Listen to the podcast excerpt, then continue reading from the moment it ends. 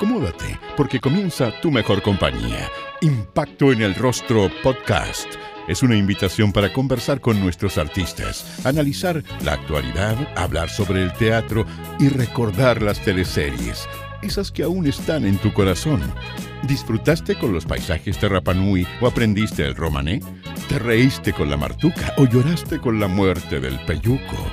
Si es así, entonces estás en el lugar indicado. Te invitamos a acompañar a Jorge Peña y sus invitados en Impacto en el Rostro, tu mejor compañía. Mira, la pandemia me tocó justo, justo el 16 de marzo yo iba a empezar un proyecto de, o sea, ya, ya no era un proyecto, estaba empezando a trabajar eh, en un musical, en Gris Brillantina, y empezaron los mensajes de texto, oye, pero ¿cómo? Están cerrando la frontera, oye, esto, esto, lo otro, no puede ser. Eh, y al final dijo, no, en realidad vamos a postergar hasta saber Vamos a postergar unas dos semanas para saber qué va a pasar.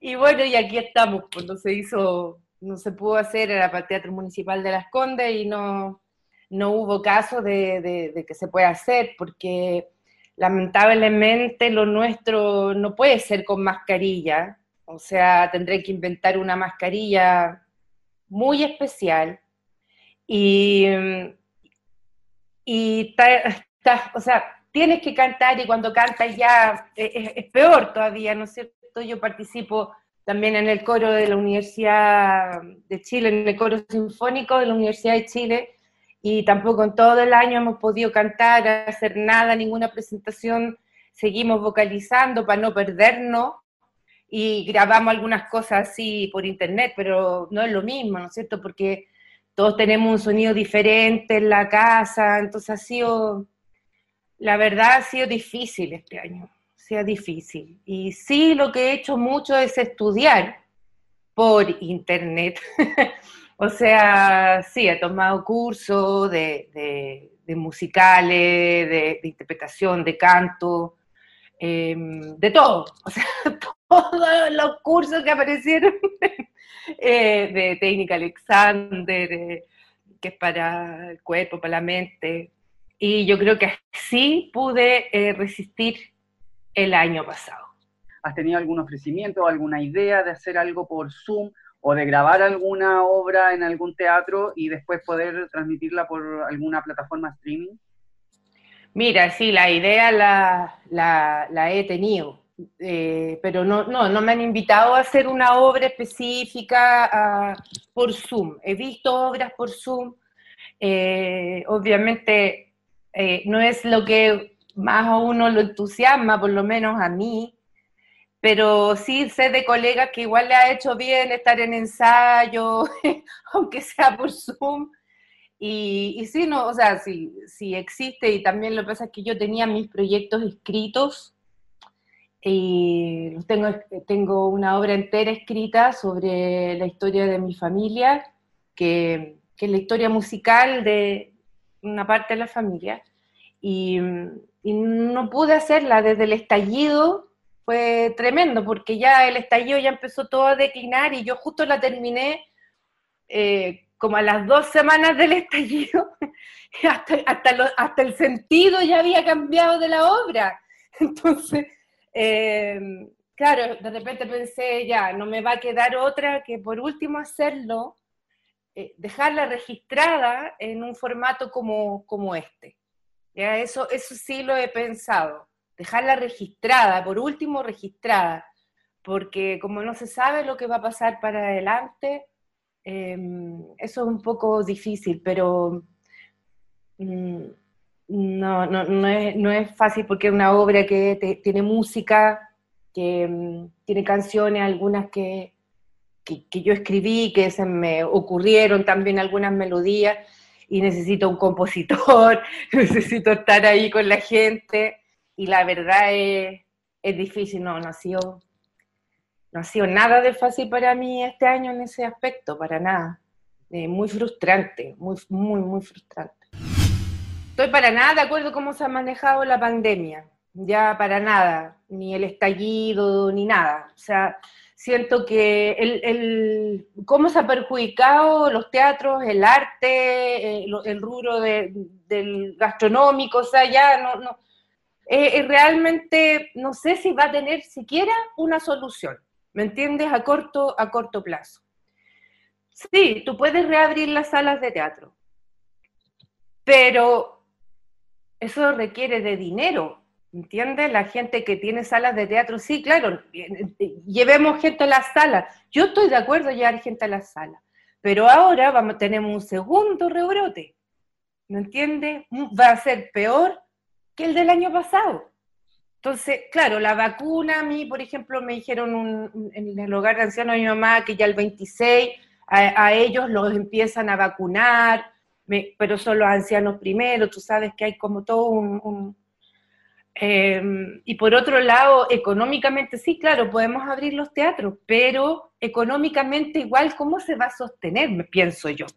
A sala, a, sala, a media sala, a esto, a lo otro, que después dicen, no, que tenemos que cerrar, que viene la tercera cuarentena lo veo muy difícil para cómo, de, muy desordenado ha sido, ¿me entiendes? O sea, y muy incomprensible. ¿Por qué vas a un mall? O sea, el daño está hecho, ¿me entiendes? Eso, eso, yo voy a eso. ¿Por qué tú vas a un mall donde eh, para la Navidad veíamos eh, cómo, cómo estaba funcionando y no vas a un teatro con distancias mucho mayores, con, con, obligación obviamente de mascarilla, y por último que los actores ya se pongan una mascarilla si, si, si realmente lo, lo, requieren o harán obras que están más separados, ¿me entiendes? Pero el daño ya se hizo, se hizo, eso, eso ya está hecho, y va a ser muy, muy difícil recuperarlo en un año además económicamente eh, pésimo, que viene igual, mal, si viene muy mal, y incluso los otros proyectos están, pucha, no sé, no voy a decir nombres, pero de actores ya ultra, ultra, ultra, con llenos de proyectos, están tomando clases de Gres, por, ¿me, entiendes? No, no, y es así. Hay gente que está eh, repartiendo pan, hay gente que está vendiendo empanadas, hay gente que está haciendo, está haciendo ollas comunes. O sea, estamos en una situación donde nadie ha ayudado a las personas del arte, pero nadie, nadie, nadie, es como si no existiéramos. Y todas las políticas que se hicieron ha sido muy, muy, primero casi inexistente. Y lo segundo, para mí, súper eh, erradas, erradas. O sea, no, no, no, puedes echar un mall y no poder echar un teatro, que, que tenía una vigilancia mucho más grande en una sala de teatro de lo que tú puedes tener en, un mall lleno de gente, hasta en una feria, ¿me entiendes? Entonces, no sé, la verdad yo no tengo idea cómo esto se va a recuperar. Lamentablemente no tengo tanta fe. Eh, ahora, lamentablemente, me encantaría decir, no, y todo va a ser fantástico. O sea, estaban abriendo en noviembre y están cerrados ahora, ¿me entiendes? Ya al mes ya tuvieron que cerrar de nuevo los que tenían sus proyectos. Entonces así, ¿cómo vas a trabajar así? ¿Este verano no saldrás de vacaciones? No te preocupes, que para eso está Impacto en el Rostro, para acompañarte y llevarte las mejores conversaciones con tus artistas favoritos. En este episodio nos acompaña Loren Prieto, quien hizo su debut en el género en El Milagro de Vivir. Eh, no, siempre vi las teleseries que pude ver porque a mí me gustaba la actuación y los actores que veía en el teatro también los, veía en, las teleseries, o sea, los seguía. Claro, obviamente siempre yo entré a trabajar, a, digamos, a estudiar para hacer teatro, ¿ya? Pero nunca tuve ninguna dificultad con la cuestión de la televisión, decir, oye, no, qué terrible, hacer teleseries nada que ver, porque es parte, es parte del, oficio de un actor que se compone de muchísimas cosas y que es lo lindo. Yo también lo encuentro súper lindo eso. Bueno, tuve ocasiones para trabajar antes, pero lamentablemente eh, en la universidad no te dejaban. o sea, te tenías que ir. Ya si tú entre comillas, decían, no, es que se pueden deformar, se deforman en el, en el ambiente de la televisión, los actores, queremos que terminen bien las carreras. Y bueno, yo hice eso, obedecí. y no, me sirvió para ciertas cosas, como postular a becas y cosas, pero no puedo decir que haya sido algo muy práctico eh, obedecer, eh, digamos, eh, para mí, digamos, como, como ya para llevar la, la plata a la casa, ¿me entiendes? no, en ese sentido no fue bueno, en el otro sí, porque después ya tenía todo listo, mis estudios listos, el título, y, bueno, y eso me permitía postular a becas y seguir aprendiendo. Eso sí, eso sí fue bueno. ¿Cómo llegaste al milagro de vivir? Porque yo había hecho la Sor Teresa de los Andes. Yo era el ángel tutor de la Teresita, la que cantaba la, eh, ¿cómo se llama? Cuando se despertaba con cantos a las monjas y todo eso. Y ahí conocí obviamente a, Sabatini. De ahí eh, él me, contrató para otra serie, pero que eran estas, eran de Corín no sé si te acuerdas. Sí, los unitarios. Unos unitarios de, de Corín Entonces pasé de monja a hacer como unos desnudos de la época, así que el desnudo era, no sé, por la espalda tengo. y se demoraban como lo que encuentro maravilloso, cuatro horas en enfocar eh, para que no se viera nada, nada, nada y pareciera que la persona estuviera desnuda detrás de una ducha y yo tenía un, qué sé yo, un calzón puesto de, de, color piel y todo eso, y se demoraban mucho para que realmente pareciera que era que estaba completamente desnuda yo detrás de, la ducha, ¿no? Del, del, de esa shower. Eh, y de ahí me contrataron para, la, para el Milagro de Vivir. Esa, esa fue mi primera teleserie. Esta teleserie era dirigida por Vicente Sabatini y también María Eugenia Rencoret. No sé si te acuerdas de ambos o solo de Vicente Sabatini. Mira, en esa, en esa teleserie eh, me acuerdo más de Vicente Sabatini pero en realidad es cosa nomás de, de, esa teleserie, pero los otros capítulos yo lo había hecho con la Kena Rencoré también, que era su asistente.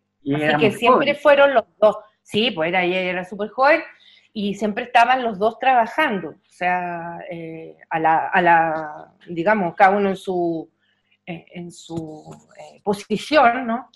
Pero siempre trabajaron juntos desde que yo, digamos, pude hacer tele los vi trabajando juntos.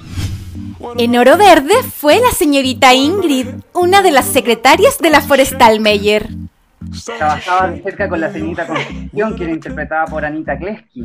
Ay, sí, la Anita. Oh, yo adoraba a la Anita Kleski, era tan, tan lindo trabajar con ella, era una persona tan, eh, tan ligera, tan simpática, tan buena onda cuando llegaba.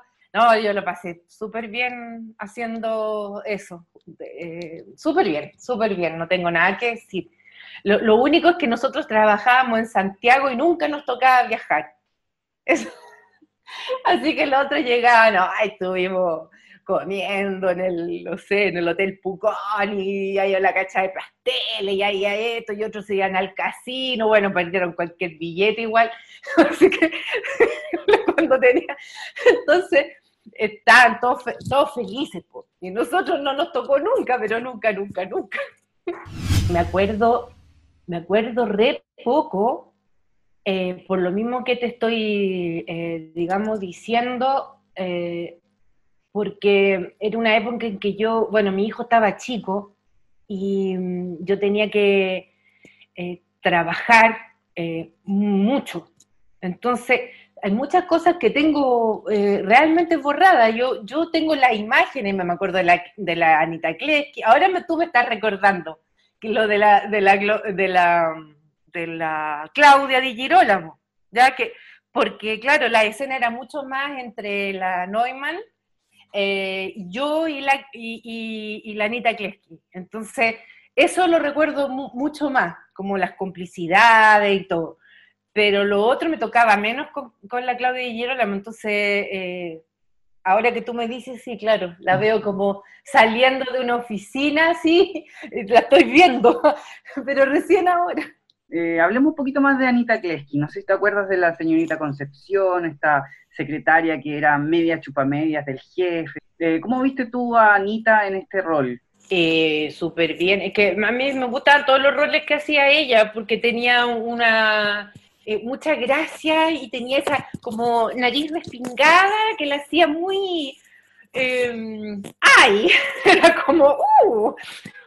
Eh, no sé, me encantaba lo, que, lo que hacía, yo lo pasaba me, encantaba mirarla, me encantaba actuar con ella. Lo, lo que lo hacía súper bien, entonces uno fluye con los actores mayores que uno. Siempre, siempre es así.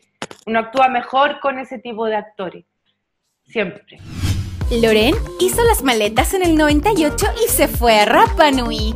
En Llorana interpretó a Isabel Tepu, la secretaria de Peña y Lillo y uno de los amores de Petero, interpretado por Erto Pantoja. Sí, no, ese personaje me acuerdo muchísimo porque em, primero era más grande que el otro, ¿no? De la secretaria, y igual era chiquitito pues, pero se agrandó porque a la gente le gustó mucho, muchísimo el personaje, que yo nunca hubiera pensado que eso iba a ocurrir. A mí, a mí me, llamaron a última hora, como casi siempre me llamaban, nunca tuve curso de, de cómo se habla en Rapanui, eh, nada, o sea, llegué casi a grabar a la isla y, menos mal que no me tocó al tiro, al tiro, al tiro, entonces yo me hice como, tengo buen oído para los idiomas y empecé como a cachar el idioma y, a meterme en la onda y a cachar la isla y dije ya, eh, esto lo voy a hacer más o menos así y además estaba muy bien escrito, o sea, el, personaje estaba excelentemente bien escrito, entonces cuando pasa eso tú tenías súper, súper claro para dónde tienes que ir y es muy difícil eh, que, te vaya mal con un personaje así tan bien escrito. O sea, era muy buena la historia, que era muy, muy gracioso lo que le pasaba al petero, las tres minas, que después se ponían de acuerdo para cargarlo a él. O sea, eh, no, eso eh, era muy buena, esa teleserie muy buena. Me encantó. Me encantaba verla, la veía. ¿Me entiendo? La veía y además la veía lo que estaban haciendo los compañeros. Y tú tenías una dupla con el personaje de Eduardo Barril, que era tu jefe, que como que le claro. todas sus cosas, tenía dos mujeres. Claro, o sea, yo lo que eh, hacía era, era, bueno, yo era como falta de respeto total, porque no, no estaba en ese personaje, no estaba para nada el respeto a un jefe, además la, la, gente allá es totalmente distinta y te habla de tú y nadie decía usted, te habla de tú, te hablan igual igual, aunque no te conozcan, te dicen lo que quieren, eh, son mucho más libres, es otra, otro tipo de sociedad, realmente es otro tipo de sociedad, te lo digo. ¿ah? O sea, tú ahí hasta, hasta la, el, por ejemplo, los mismos carabineros no podían poner muchas reglas en esa isla en cuanto, por ejemplo, al consumo de marihuana, porque hasta las abuelitas consumían marihuana. ¿Cachai? Porque era parte de, la cultura de ellos y no, no, no tenían mucho que hacer.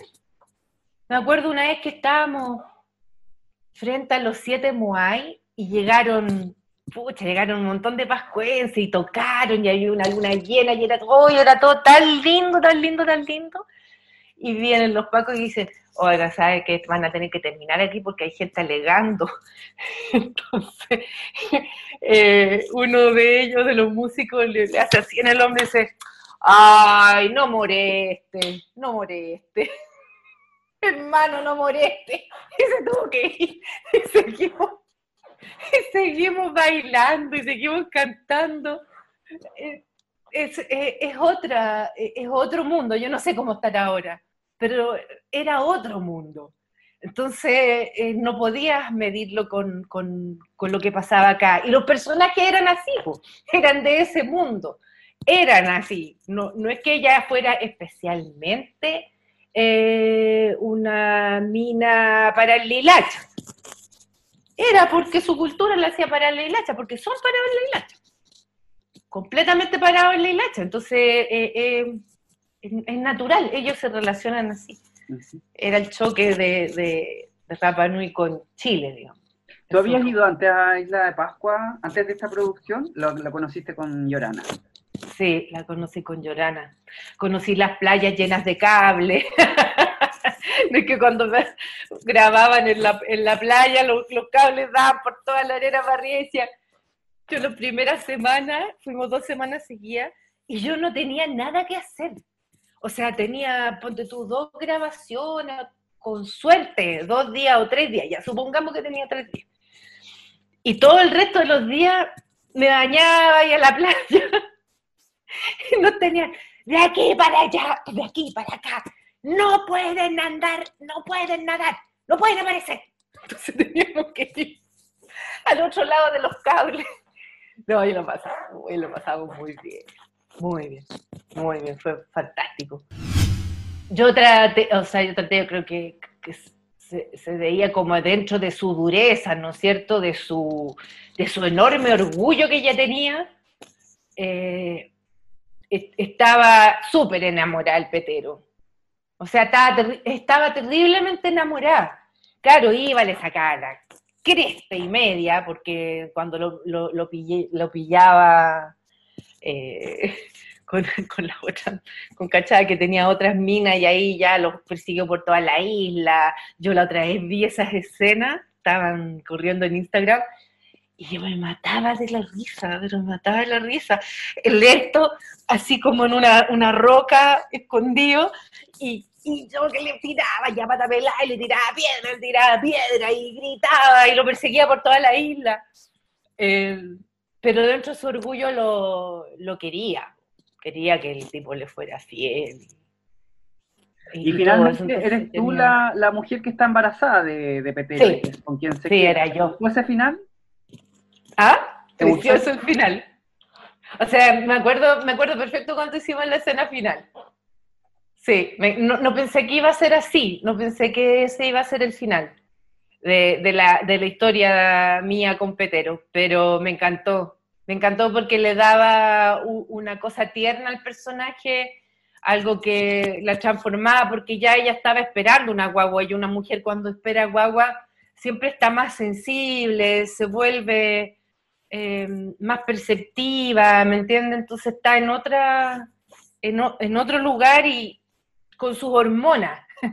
Entonces eso la bajaba ella de, la, de lo rebelde y fuerte que se sentía y que se iba a comer al mundo.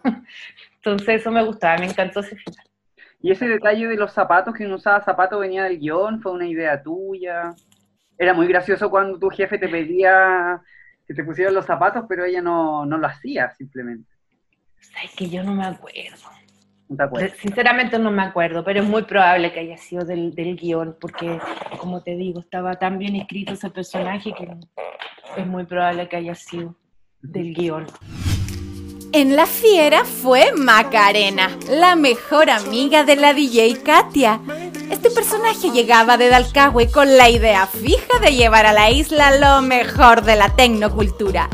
¿Recuerdas sus polémicas performances realizadas en Chiloé? Ay, sí. Eso, eso también es una historia muy similar a Llorana. También me llamaron una semana antes de que yo grabara. Lo que significó que primero tenía que ah, eh, ver cómo lo hacía con mi hijo en Santiago, que me iban a cuidar, eh, que mi mamá me cuidara a mi hijo, cómo iba a hacer eso, ¿me entiendes? Y dos, que mi investigación de, personaje fue así, flash, yo, que las la rave se llaman, ¿no es cierto? Esas fiestas las fiestas que se estaban haciendo en esa época, los carretes que se hacían, ¿no es cierto? Con, con eh, qué sé yo, ácido, agua, no se tomaba alcohol, no se tomaba agua mineral. Bueno, yo jamás fui a una de esas cuestiones, no sabía ni dónde eran, ni qué se trataban, nada. Entonces esa averiguación fue onda, oye, ¿tú qué sabís de este? ¿Tú qué sabís de lo más allá? Y fue así. y después fui ya como cachando, viendo, y ahí me pasó que yo estaba, empecé como a hablar este personaje, ya, ya. Hablé, dije, ay, ya no voy a hablar sí, güey, voy a hablar así, güey. Llego al sur a grabar, estaba la Tamara Acosta, y yo escucho desde, no sé, como uno, uno, una zarzamora, por algo, a la Tamara hablando igual.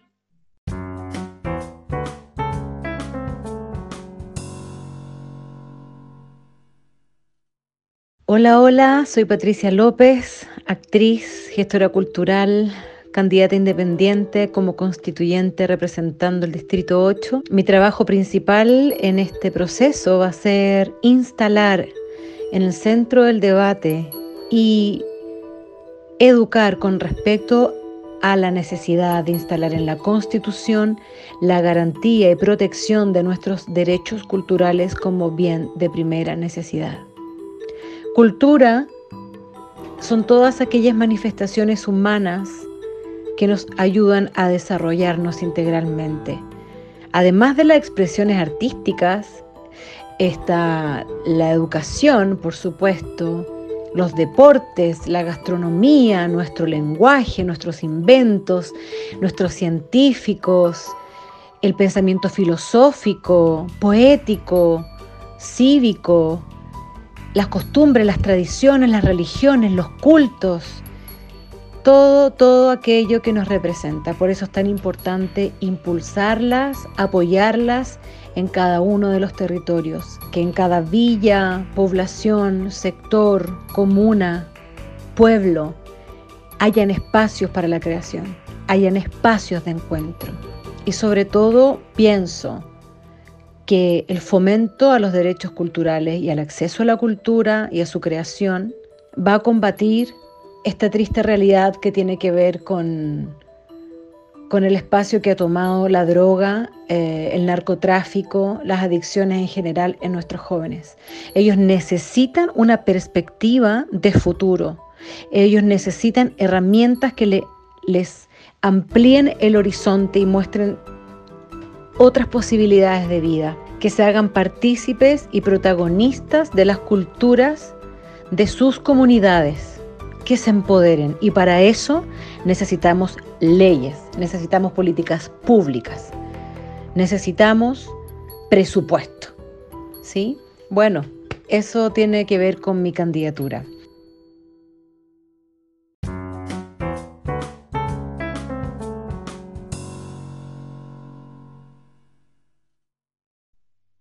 Porque yo no tenía idea, pues si yo no, yo, yo no tenía idea de lo que ellos estaban haciendo. Yo nunca los había escuchado, nunca había participado de ninguna lectura de, de eh, ¿cómo se llama? Eh, ensayo de lectura, de, de- nada, nada. Y dije, me mato. Me, me mato, me mato. ¿Qué cresta voy a hacer? No puedo hacer tal cual. Entonces, lo único que se me ocurrió era hacerla más acelerada, porque no, no, no, no sabía qué más hacer. Hacerla más acelerada, hacerla más rayada, hacerla más... eh, no te digo que era justamente, porque ella, ella tenía su, escritura de, de personaje y yo tenía otra, pero en, en el... En el en, en la forma de hablar, en la forma de relacionarse, lo que yo había más o menos pesquisado era eso, y eso era más o menos lo que yo quería hacer. Y cuando, cuando yo cacho que, oh, digo, no, qué terrible, qué terrible. Fue terrible para mí, fue terrible, porque tuve que cambiar así eh, el ritmo del personaje, el, em, me quedaban pocas alternativas, yo sentí en ese, en ese minuto. Ya después, ya como que, ya los se soltó y me di cuenta que yo era, yo era mayor que ellos, me sentía más la raja que, o sea, no más la raja, pero, pero estaba, eh, eh, era mayor que esos otros personajes. Entonces eso me daba un rango eh, para funcionar de otra manera. Mi vestimenta era completamente diferente. Claro, como que ella realmente venía de Santiago y estaba más avanzada en estas lides. Y, y me acuerdo ahí que la otra vez también estaba circulando esa performance que hacía cuando salen pelotas y con pintura roja. Que me, la habían tirado y abre, y abre los ojos así. Y no, bueno, era muy, es que esas películas eran muy buenas. Eh, que realmente eran muy buenas. Nosotros lo pasábamos muy bien haciendo sus personajes. Que eran demasiado divertidos, no, no eh, seguían, no sé, era como tan natural que, tú ibas y Y además los guionistas aceptaban las propuestas, o sea, no te digo que ahora no, ya, pero, pero probablemente anteriormente a eso quizás no era tan así la escritura de una teleserie, no lo sé, la verdad, ya, pero no recuerdo las otras teleseries anteriores a esa que hayan cambiado cosas o que se hayan incorporado, qué sé yo, ciertos lenguajes. No, la verdad no lo recuerdo porque lo que recuerdo que era mucho más formal. Entonces, hacer este tipo de teleserie donde el actor tenía su, su ranguito para meterle cosas al personaje, lenguaje que había averiguado o cositas que veía que pasaban en la isla, eh, eso me, eso era fantástico porque creo que uh, dio para una cantidad de creatividad y tú ves los personajes que se crearon en Llorana, en, en La Fiera y son completamente inolvidables. O sea, eh, digo, todos los, de todos los colegas, de absolutamente cada uno de esos colegas, la gente hasta el día de hoy sabe eh, cómo se llaman hasta los personajes, que yo en general nunca sé cómo se llaman. Entonces, pues sé lo que hacen, sé lo que eran, pero eh, yo creo que eso fue, hoy no sé, eso yo lo recuerdo con una nostalgia, pero ya infinita. ¿Y qué te parecía este choque cultural de estos personajes que venían de Santiago con, este tipo de fiestas? Sí, a mí me parecía muy interesante porque más allá de la tecnocultura, hubiera podido hacer otra cosa que no fuese la tecnocultura y daba lo mismo en el sentido de que iba a ser otro, justamente otro elemento, un choque de culturas, ¿no es cierto? Que al final lo que se, se, se una liberalidad, o sea, personajes tan liberales como, como Maca, que era capaz de hacer un, desnudo y que le tiraran pintura, ¿me entiendes? El mismo Juan Falcón que pintaba las minas en pelota, o sea, todo ese tipo de cosas no pasaban en esa época, entonces eran cosas mucho más que la gente se achuta, oye, pero es que esto no puede ser, quizá, ¿me entiendes? Entonces, eh, igual daban conversaciones, o ¿cachai? Eh, eh, eran tiempos en que el país quería liberarse más, quería ser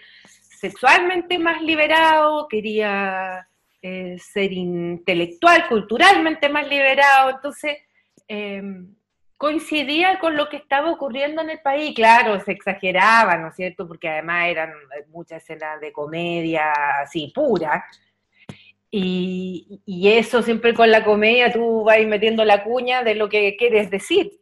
Entonces, creo que esas teleseries eh, tuvieron algo muy positivo, que es que era hacer conocer al resto de Chile la cultura, la forma de vida de, la, de provincia y provincia sentirse de que su cultura también tenía un super valor que, y que, no tenían por qué no encontrarse, aunque fuese un poquito, ¿me entiendes?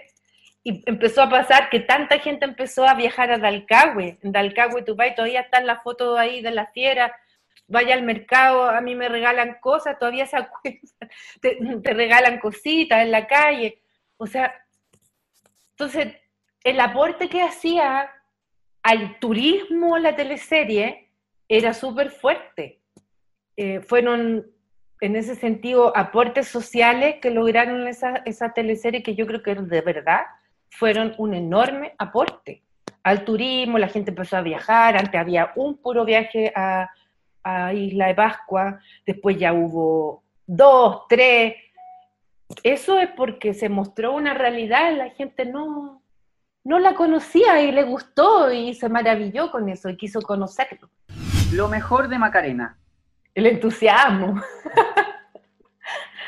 el entusiasmo que tenían esos personajes por hacer lo imposible en un lugar, eh, el convencimiento y la idea fija que tenían. Y, me acuerdo que ella era súper feminista.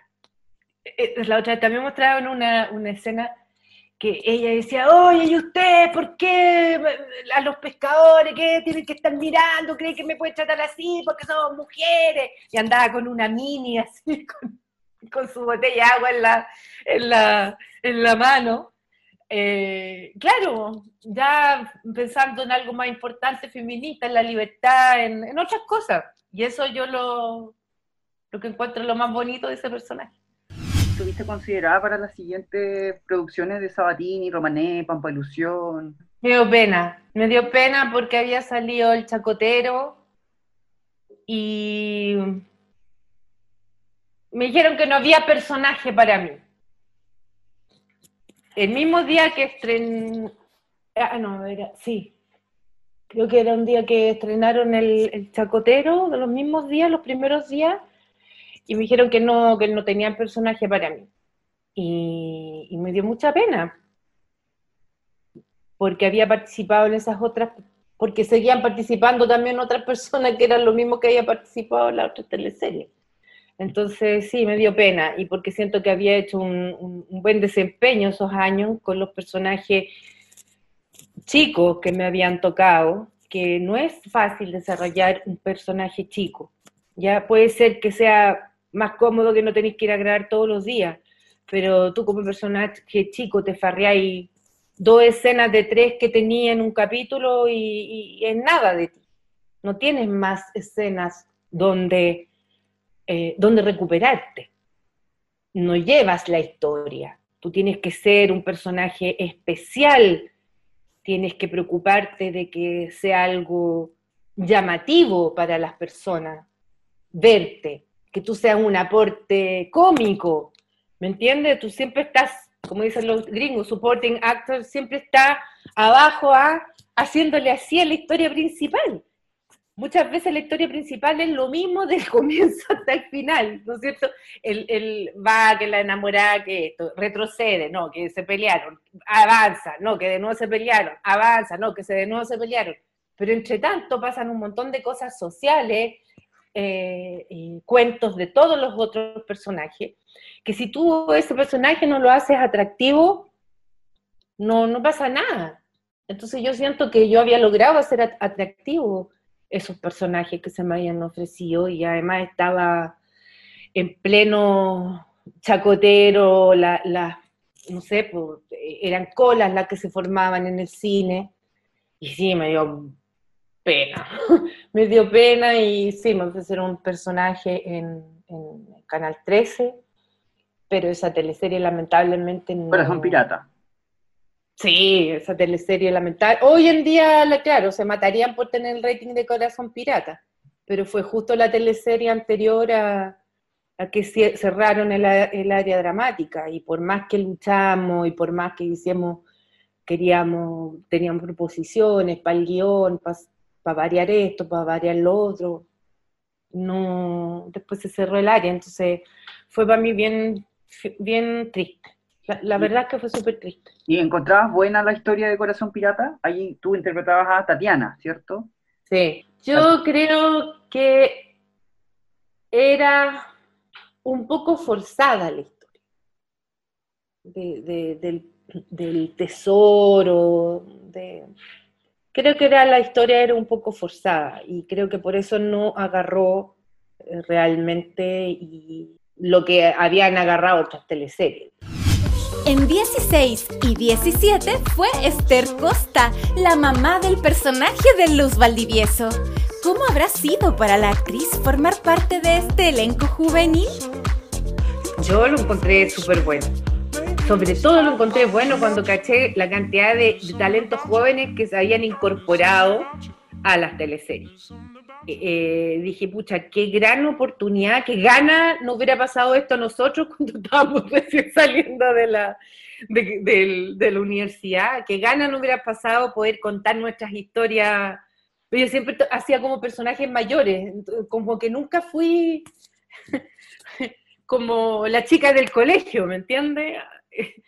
Y decía, qué gana que esto me hubiera pasado y poder interpretar los temas que, que yo me sentía más, más cercana, ¿no? Y, veía trabajar a, a, estos nuevos actores y, obviamente ya había cambiado el estilo, bueno, yo creo que ya había cambiado antes el estilo de actuación, pero ellos además cambiaron aún más el estilo, con ese tipo de teleserie se cambió mucho el estilo de la actuación en cosas, se volvió mucho más realista, en un sentido fue bueno, en otro no tanto, porque yo sinceramente a veces prendo, lo, veo teleseries y no entiendo nada de lo que hablan.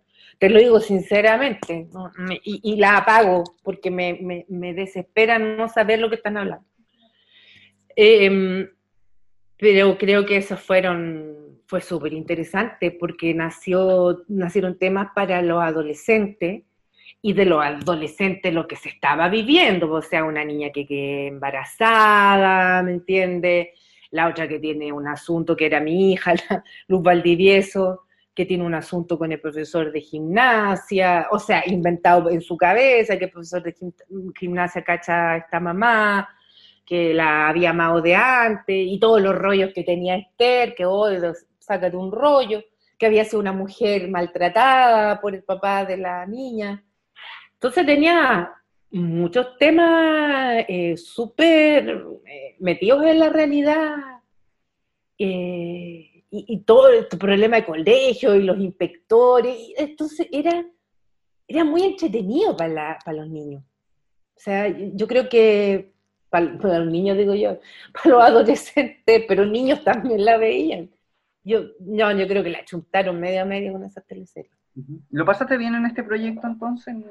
En, esta historia que tuvo segunda parte con 17? ¿Te gustó esta segunda parte?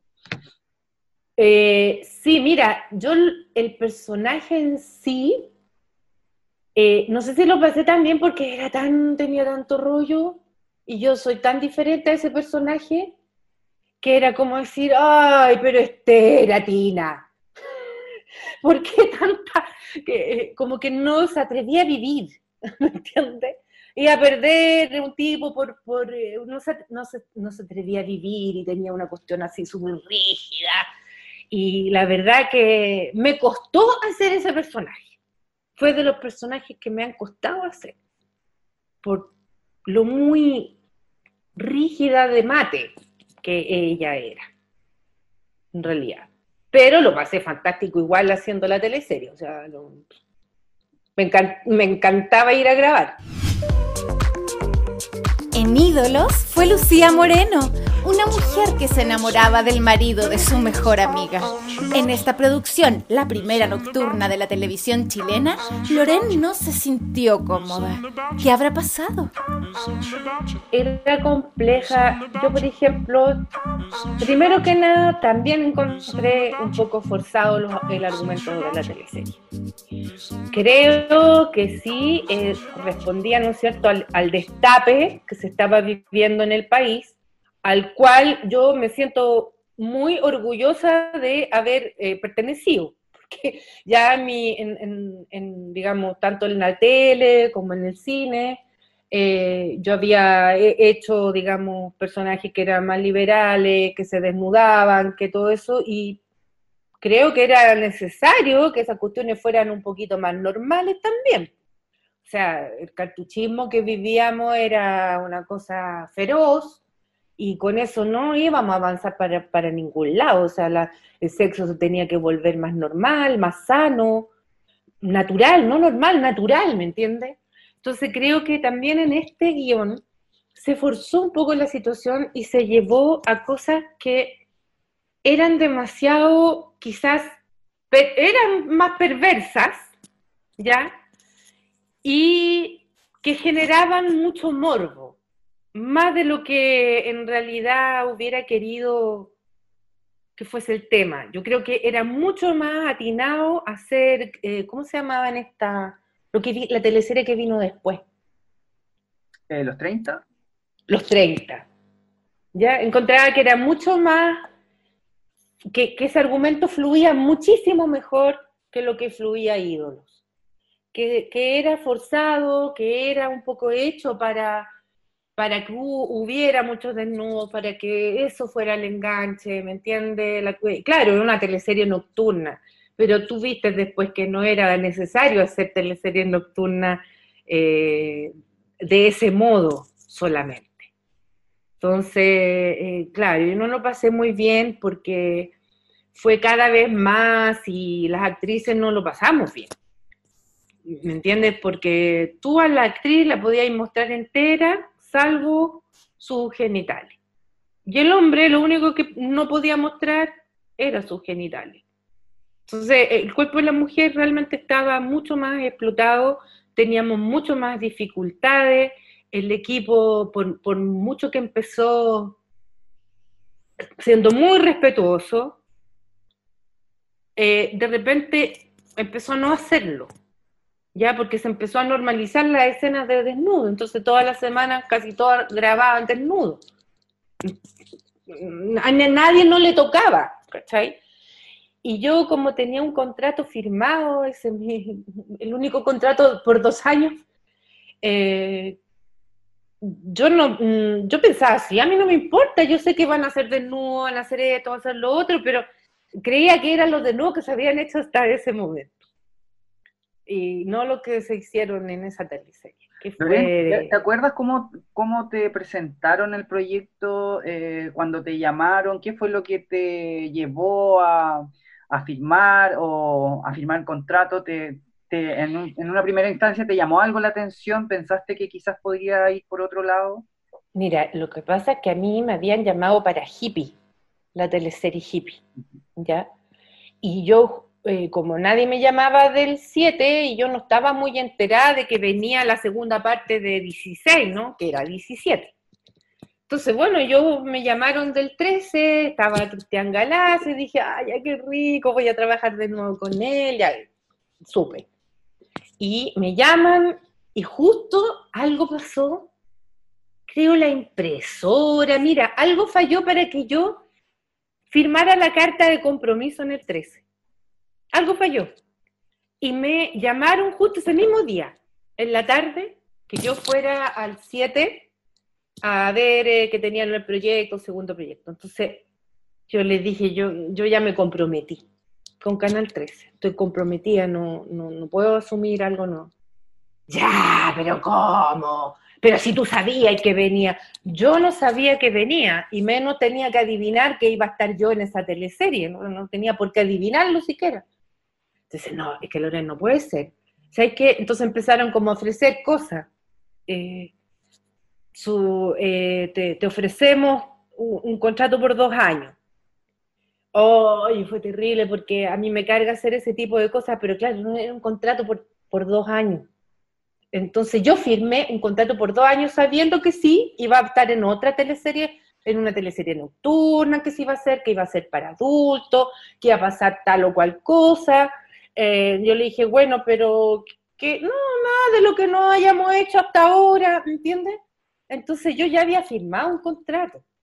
Yo, yo estaba preparada para hacer eso. Lo que pasa es que lo que no estaba preparada era eh, todo lo más, todo lo además que se iba a agregar a lo que ya se había de cierta manera desarrollado en televisión en cuanto a sexualidad, en cuanto a Ah, yo, pensaba, bueno, una teleserie de adultos, donde se van a tratar otro tipo también de temas, pero creo que se fue, fue para otro lado, que finalmente no era tan interesante porque era, trataba problemas de adultos mm, que aparecen muy, muy que es un, no sé, un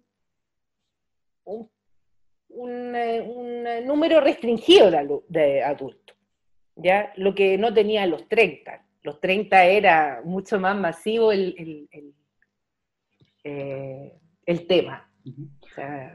Loren, nosotros pudimos hablar con Liliana García hace un tiempo atrás y ella también nos comentó algo muy parecido que en esta teleserie, además que su historia sufrió censura, tampoco lo pasó muy bien porque eh, se rompieron algunos acuerdos. Por ahí salió una escena de ella en donde se veía totalmente desnuda en una tina, con genitales incluidos. Entonces ella eh, no recuerda muy bien esta experiencia. Eh, ¿Ustedes tuvieron en algún momento algún, algún, ¿cómo decirlo?, algún aliado, alguna persona donde ustedes pudieran ir a contarles, a decirles, sabes que no lo estamos pasando bien? Eh, ¿Qué pasaba, por ejemplo, con el rol de Oscar Rodríguez, que era el director de la teleserie? No, Oscar siempre fue una persona muy, muy respetuosa. Yo a Oscar, no, no, no, no tuve eh, mayor problema. Yo creo que a él le costó mucho hacer esa teleserie. No era una teleserie eh, a lo que él hubiera estado acostumbrado eh, y probablemente él se tiene que haber sentido muy incómodo también.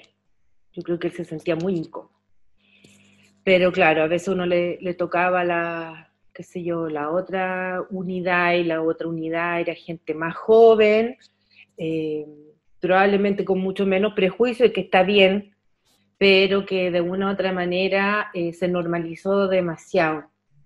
Eh, como que como que la actriz o el actor hubiera tenido que tomar, ya haberse acostumbrado, pero si ya estamos acostumbrados a hacer esto. Y la verdad es que tú no te acostumbras nunca.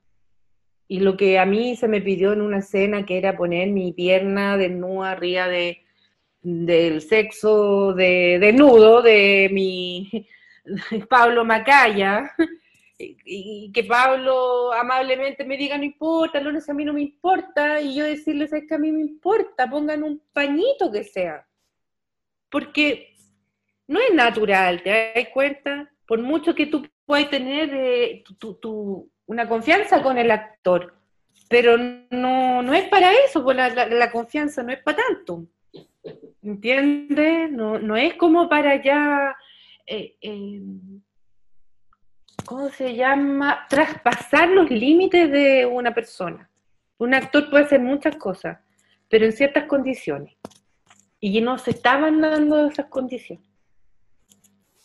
Porque tú tienes que imaginar lo que era para nosotros estar en una posición así, que no es lo mismo lo que veía la persona que tenía la cámara, la cámara estaba arriba de la cama, y teníamos que amanecer cuatro personas en, pelota, dos para allá, taparle con nuestra pierna el sexo al actor, ¿no es cierto?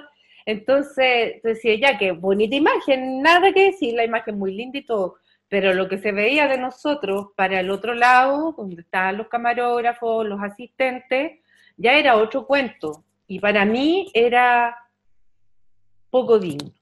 Yo, yo sentí y, y no me equivoqué, y no me equivoqué porque la sociedad cambió mucho, o sea, eh, hoy en día no sé si se pudiera hacer eso así, creo que no, eh, y muchas cosas serían consideradas un abuso, ¿entiende? Y, y creo que es muy bueno que sea así, muy bueno, porque yo debo decir que rayé la potato cuando terminé esa teleserie. Yo estaba muy mal, muy, muy, muy mal.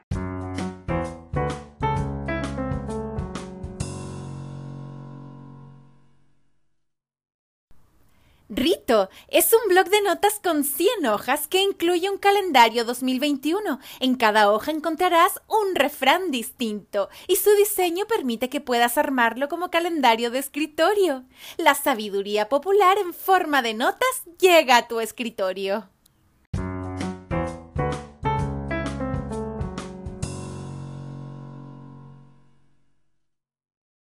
Tenía una situación, digamos, en mi casa que no, era la mejor, pero a mí no me ayudó para nada estar trabajando en esa teleserie.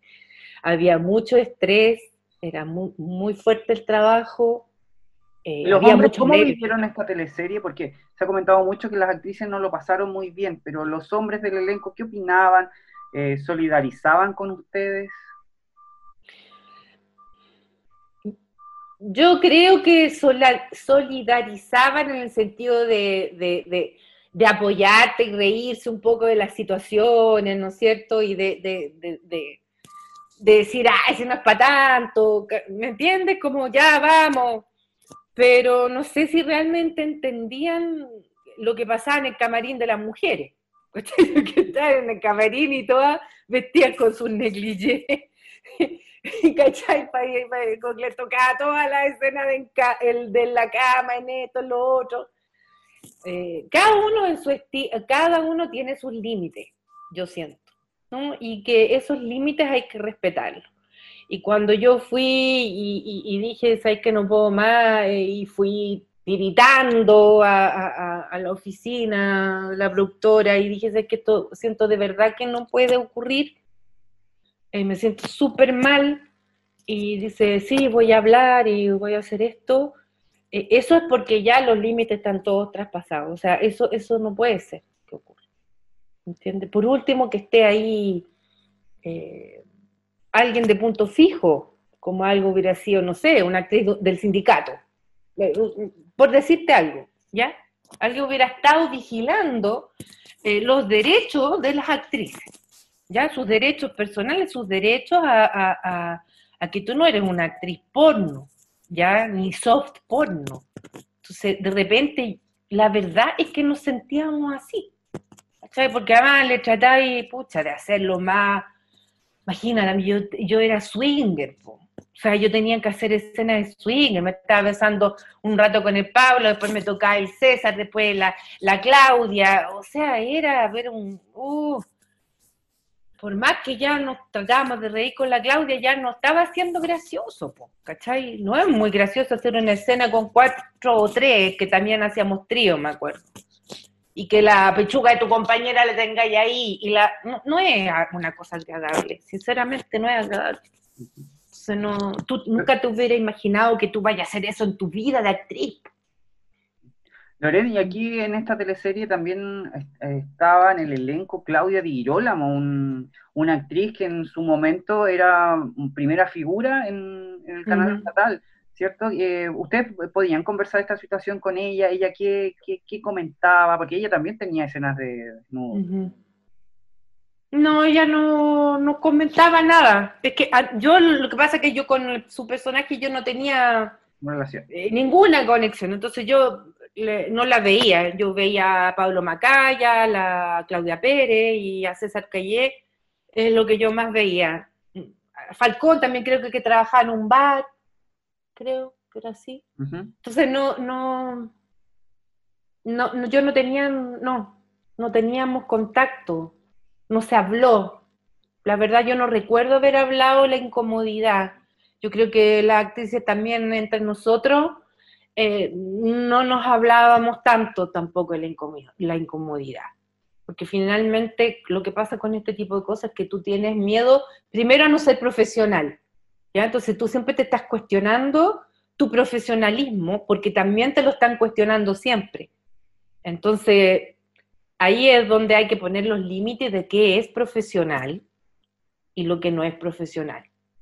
Y muchas veces en Chile ese límite eh, no, lo, no, no, está, no está por escrito. ¿ya? Y no solo en cuanto a eso, si que no está por escrito si es que tú estás pasando frío, por ejemplo, y, no hay una estufa en el set, no está por escrito. ¿Me entiendes? Tú decís, oye, es que realmente estoy pasando frío. Nosotros pasamos un frío haciendo esa escena que no te lo puedo llegar a explicar. Entonces ponían unas mangas, que ahí siempre tenía mucho cuidado Oscar Rodríguez, ya ponía unas mangas que entraba el calor, pero tú a veces estás grabando en un estudio a las 10 de la mañana una escena de sexo y estás muerta de frío, ¿me entiendes? Y tenés que hacer como que lo estés pasando súper bien. Entonces eran muchas las condiciones que no, que no se cumplían, y muchas las condiciones que no se cumplen en muchísimas otras teleseries, que el actor pasa a no ser profesional porque, no, porque bueno, estas son las condiciones pero yo no estoy de acuerdo con eso, porque yo, cualquier persona que quiera hacer bien su trabajo, o mejor, o lo mejor que pueda, necesita, ciertas condiciones de trabajo. Y creo que esas condiciones de trabajo no siempre se han cumplido. Después, cuando ya empezaron a hacer, pucha, estudios mucho mejor, y claro, empezó a estar todo mucho mejor. pero también tocaron luego producciones chicas donde no estaban las condiciones. Y es muy difícil trabajar así, muy, muy difícil.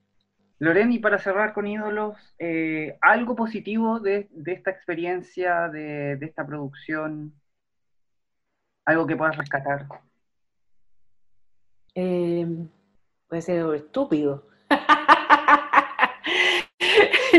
Andaba, estoy, haciendo un orden aquí y encontré ahí unas fotos del programa que lamentablemente le había caído mucha humedad, no sé qué. Dije, ¡oh, qué guapa estaba! Tengo una, efectivamente, en una, una foto también que estoy en una tina, justamente como decía eh, la Liliana, yo estoy en una tina. Eh, no se ve mi sexo, pero sí estoy completamente desnuda. Y, y digo, pucha, qué linda foto. Eh, voy a decir las cosas realmente que me quedaron de esa teleserie y digo, pucha, qué linda foto, porque realmente hubo fotos maravillosas que sacaron y, bueno, uno obviamente envejece y dice, uh, ya, wow, pucha que era guapa yo.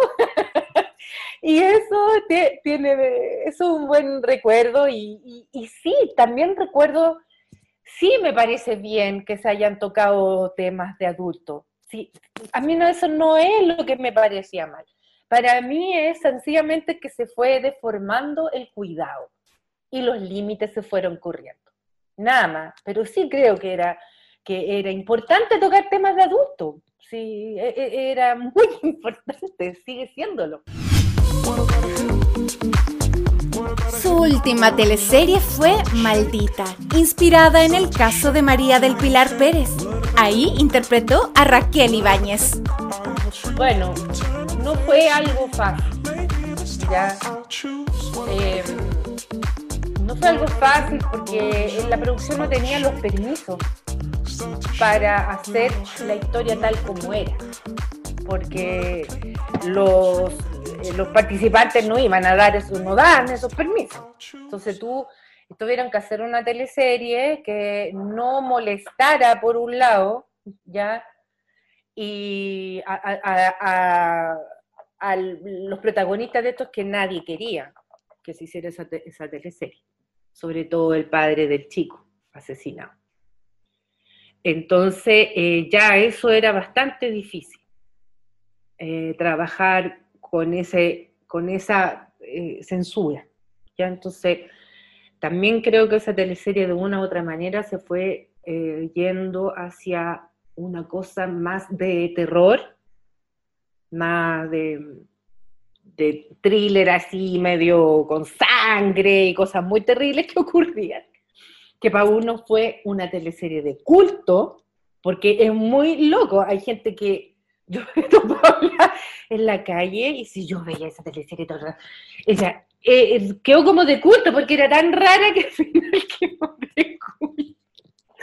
Y hay gente que la odiaba, la encontraba que no se hizo. Y claro, y otro, y otro que era tan loca que al final la encontraban la rara, ¿me entiendes? Pero claro, eh, también ahí me ocurrió que no era lo que yo hubiera esperado para que, como desarrollo de personaje.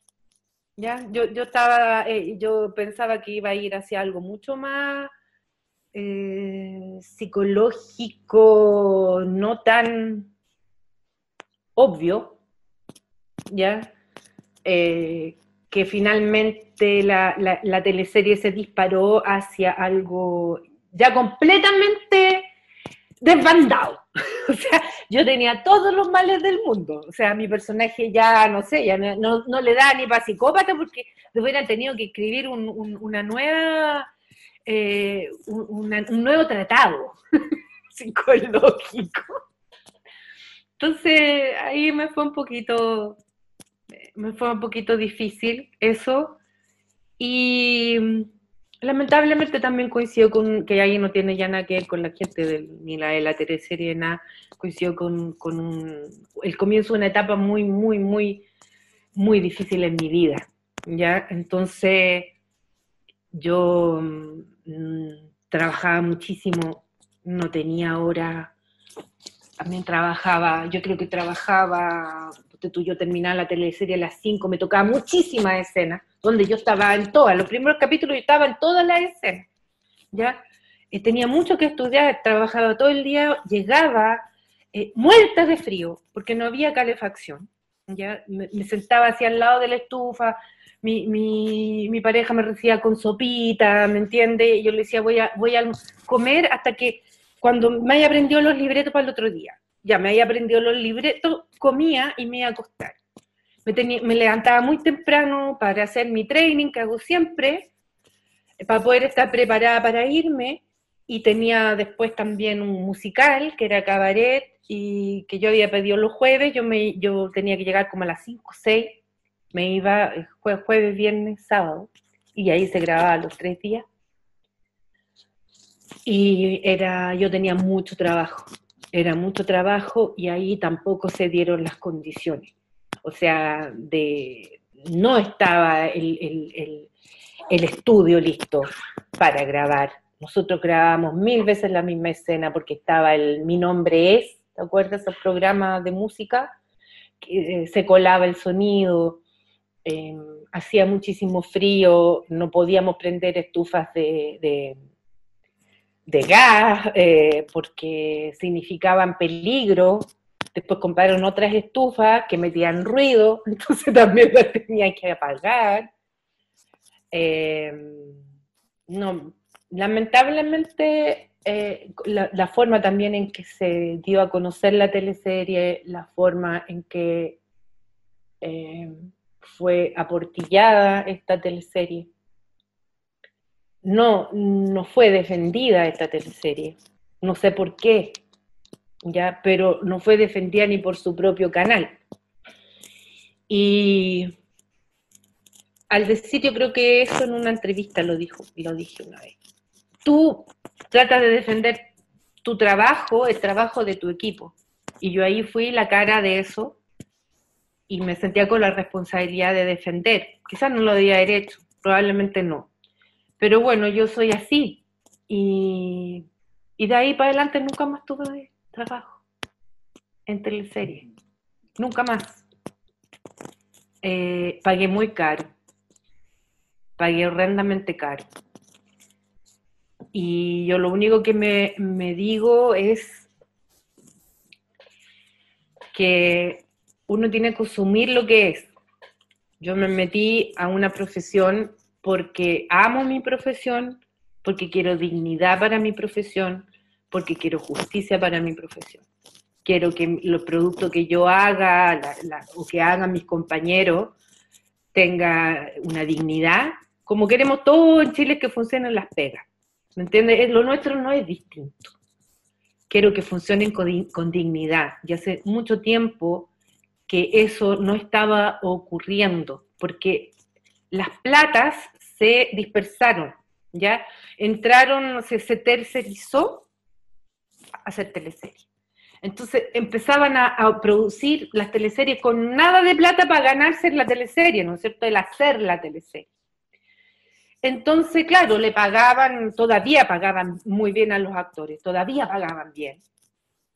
Y mm, a otros no. Ahí ya empezaron también mucho el actor, mm, habían unos muy subpagados, y ahí empezaron a estar las cosas no tan bien, ¿entiendes? Y eso significa que se resta dignidad a tu trabajo porque las condiciones no son buenas para tu trabajo, para desarrollarlo bien. Y, y se cree que la gente quiere algo y se exige ese algo que supuestamente quiere la gente, que artísticamente no funciona y que finalmente la gente tampoco acepta, ¿cachai? Entonces se, eh, me pasó eso, me pasó eso. Em, yo me cuestiono harto todo lo que pasa con, lo que estamos haciendo, ¿no es cierto? Ahí Alfredo Castro, que se fue un tiempo de la televisión, no sé si volvió, se fue, un buen tiempo, ¿no es cierto? Porque él sentía eso, él sentía eso, ¿entiendes? Y, y, hay un minuto que si tú eres realmente un artista comprometido, una persona que realmente está aquí para hacer eso, para evolucionar, eh, hay un momento en que no lo puedes seguir haciendo. Y, ya, y eso está pasando en este país. ¿Te acuerdas cuál fue quizás la, escena más compleja de esa teleserie? Ay, sí.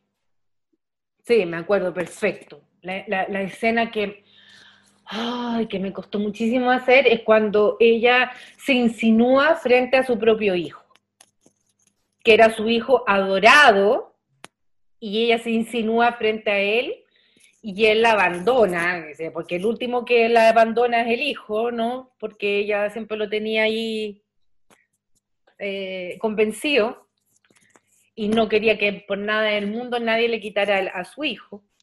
Y le hace eso. Y menos mal una escena que se había escrito que yo dije, esto yo no lo voy a hacer. ¿Qué querés que te diga esto? Yo no lo voy a hacer. Y claro, la productora mujer dijo, pero obvio que no lo vas a hacer. ¿Me entiendes? Aunque estuviera escrito. Eh, ahí sí hubo apoyo total. Eh, me costó, esa escena me costó, sí, mucho. Ay, yo sentía que eran tantas cosas perversas que hacía este ser humano, eh, que, que- y eso fue para mí lo, ya lo más perverso de todo. Eh, bueno, siempre me han invitado a los programas de televisión, pero eh, no teleserie.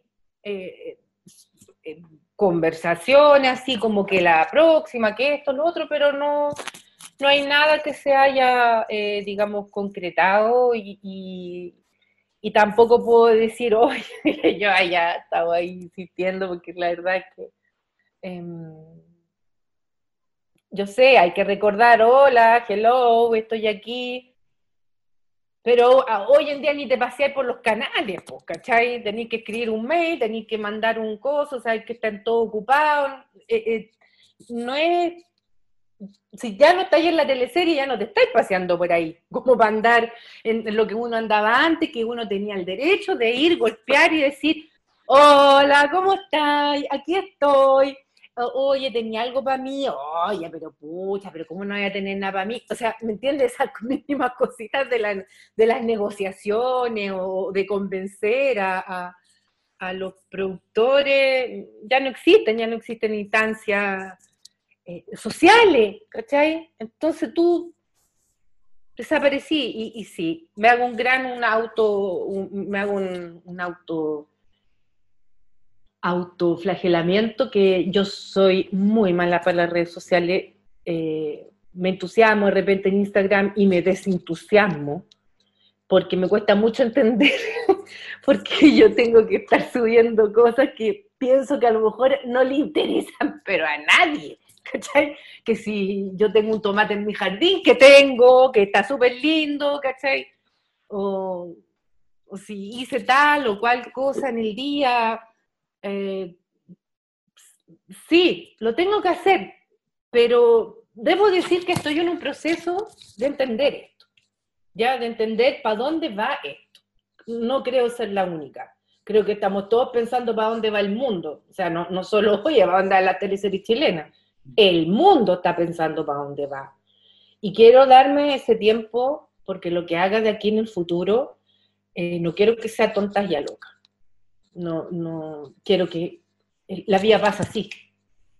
Y todas las cosas que uno hizo sin mayor gusto, eh, lo, lo hacía por otras cosas, porque tenía otras ambiciones, porque quería ya hacer esto, porque quería estar en tal obra, ¿ya?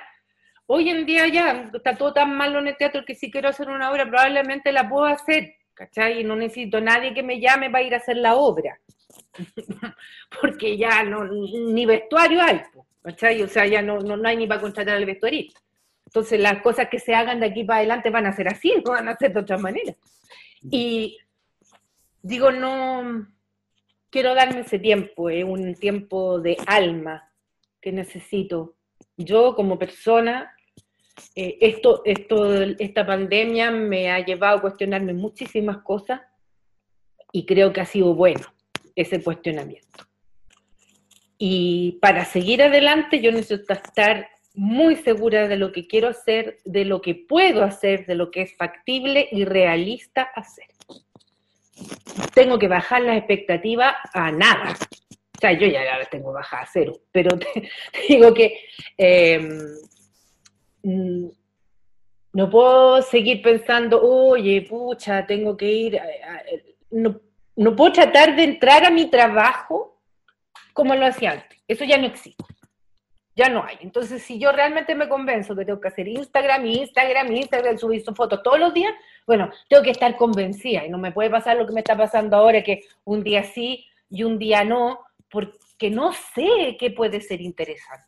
¿Entendí? Puede ser interesante leer.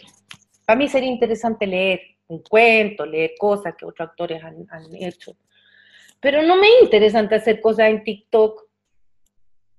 No, prefiero estudiar en curso musical, ¿cachai? Y, grabarme y aprender y cantar mejor.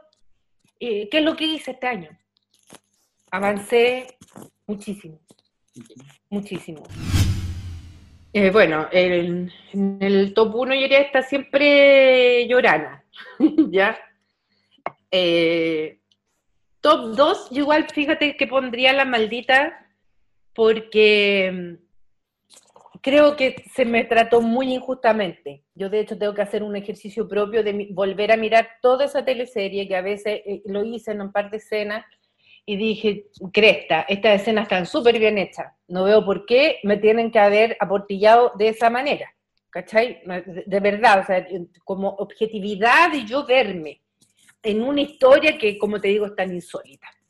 Y la tercera, pucha, no sé, pues la, bueno, yo creo que la de la fiera.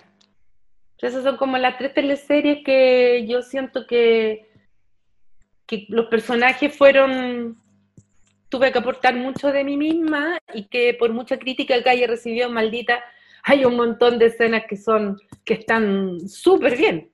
Hay escenas que son súper buenas. Y, y, si es una teleserie culto, te juro que yo lo entiendo que sea así. Y, hay un cabro que tiene justamente todo, que pucha, se me olvida, lo, lo vi en eh, una marcha y me dijo, yo tengo toda la teleserie, yo la tengo en internet. Todos los capítulos. Y me mandó eso yo como soy torpe, lo anoté en notas y no sé ya dónde está. No sé cómo se llama el cabro. Y pues claro, uno no le da el tiempo para todo, para estar revisando, para estar avanzando en lo que te digo, que es cantar y se queda, y más encima de ser los capítulos de televisión y saber que no tengo para cuándo actuar.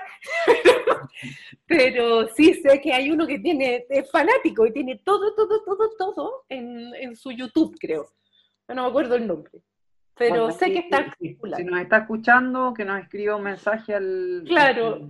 al, Instagram del podcast y nosotros te lo hacemos llegar. ya, súper.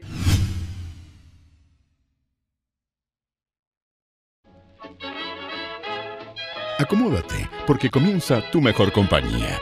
Impacto en el Rostro Podcast es una invitación para conversar con nuestros artistas, analizar la actualidad, hablar sobre el teatro y recordar las teleseries, esas que aún están en tu corazón.